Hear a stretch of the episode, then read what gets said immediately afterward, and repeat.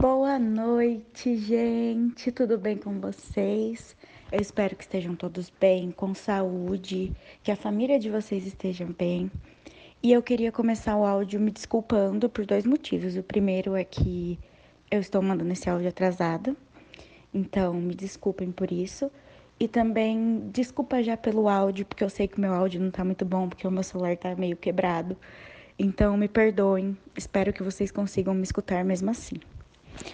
Bom, para quem não sabe, eu sou a Carol e eu tô aqui para continuar o nosso estudo, para a gente conversar mais um pouco sobre a palavra de Deus e aprender um pouco mais dos ensinamentos que Jesus deixou pra gente. E no estudo de hoje a gente vai continuar no livro de Romanos, que é o que a gente está estudando, mas a gente vai começar o capítulo 8. Então, no estudo de hoje a gente vai ler o capítulo 8, do versículo do 1 até o 19. Mas antes disso, antes da gente ler, antes da gente conversar sobre, eu queria convidar vocês para fazer a oração do Espírito Santo junto comigo, para que o Espírito Santo esteja com a gente nesse momento, nesse momento de estudo, para que a gente tenha discernimento para entender as coisas que vão ser ditas, as coisas que vão ser lidas, e para que o nosso coração esteja cheio, que a gente esteja em paz e que a gente consiga prestar atenção realmente no que interessa agora. Que a gente consiga realmente prestar atenção na palavra de Deus, deixando de lado todas as nossas preocupações, tudo que enche a nossa cabeça durante o dia. Que agora seja um momento nosso com Deus e o Espírito Santo. Então, por isso, vamos rezar todo mundo junto. Vinde, Espírito Santo, e enchei os corações dos vossos fiéis, e acendei neles o fogo do vosso amor. Enviai o vosso Espírito, e tudo será criado, e renovareis a face da terra. Oremos. Ó Deus, que instruíste os corações dos vossos fiéis com a luz do Espírito Santo, fazei que apreciemos retamente todas as coisas, segundo o mesmo Espírito, e gozemos sempre da sua consolação, por Cristo Senhor nosso. Amém. Bom, gente, agora eu queria convidar vocês a pegar a Bíblia e abrir lá em Romanos, no capítulo 8. Tudo bem?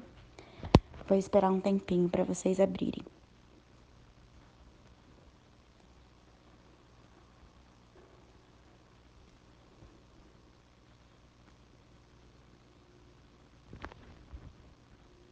Acho que todo mundo já abriu, né? Romanos capítulo 8.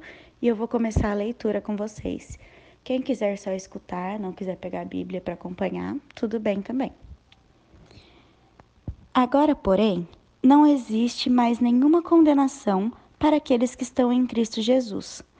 Pois a lei do Espírito da vida em Cristo Jesus libertou você da lei do pecado e da morte.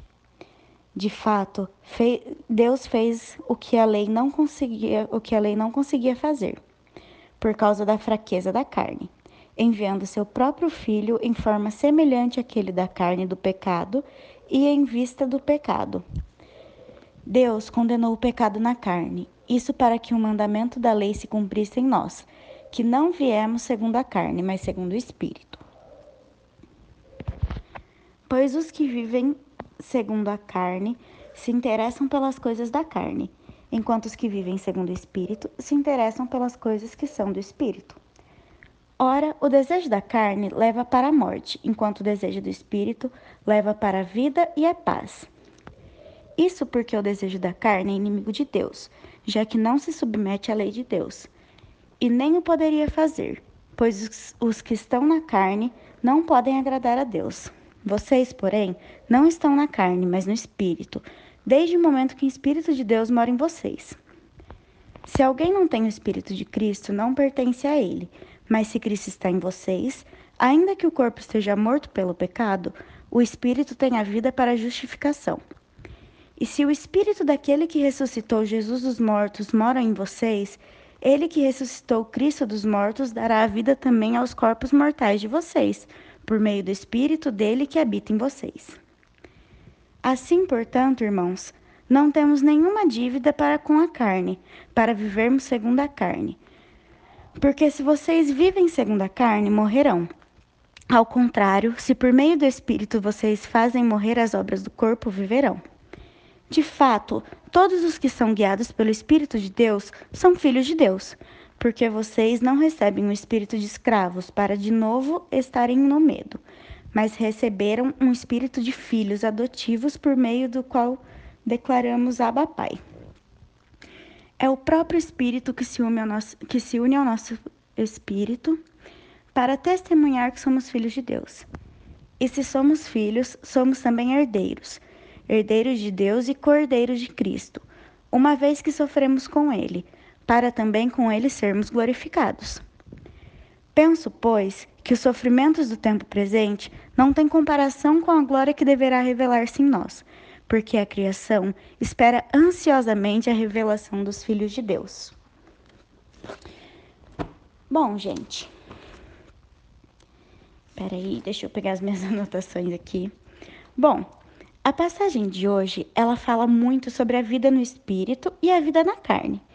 Mas então, o que é a vida na carne?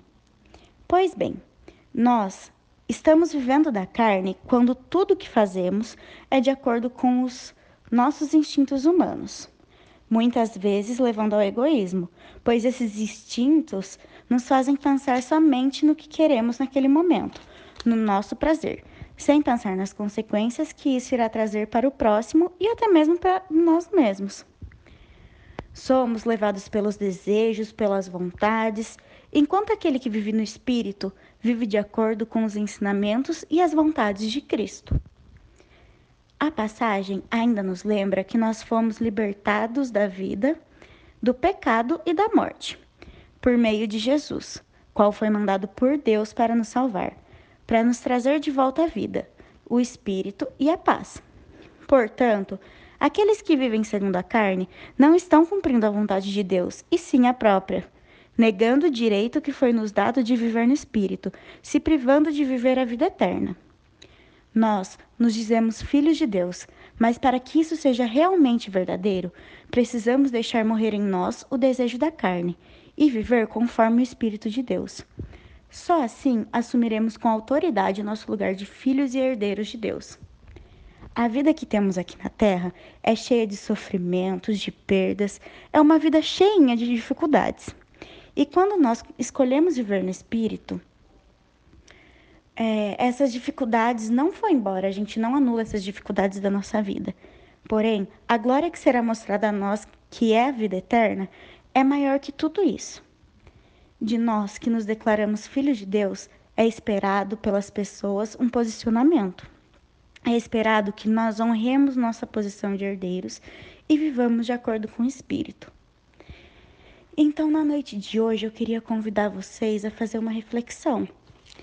Eu queria convidar vocês a pensar se hoje, do jeito que você está vivendo hoje, você está vivendo pela carne ou pelo espírito? Eu confesso que hoje eu vivo muito mais pela carne e pelo espírito.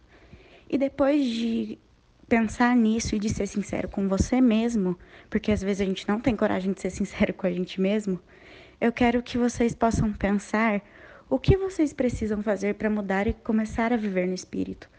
Eu pretendo fazer essa reflexão. Eu pretendo voltar a viver no espírito, deixar um pouco a minha carne de lado.